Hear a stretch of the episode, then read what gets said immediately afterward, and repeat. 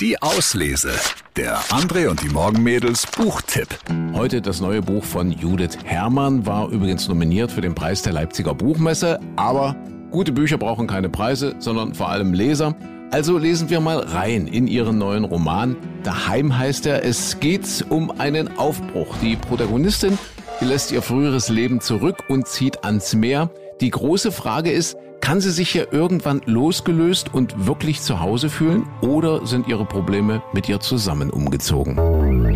Die Arbeit in der Zigarettenfabrik war schon in Ordnung. Ich hielt mich aus den Zusammenhängen raus oder anders, ich steigerte mich nicht in die Zusammenhänge hinein.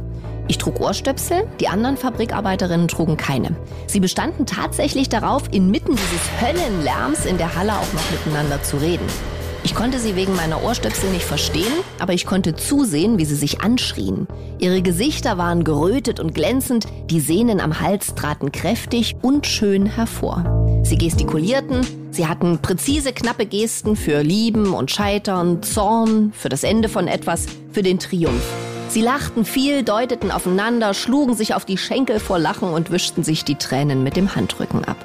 Die meisten von ihnen waren ziemlich hübsch, trotz der unförmigen Kittel, der Hauben, trotz der Hitze in der Halle, die uns alle zu erledigten Geschöpfen machte.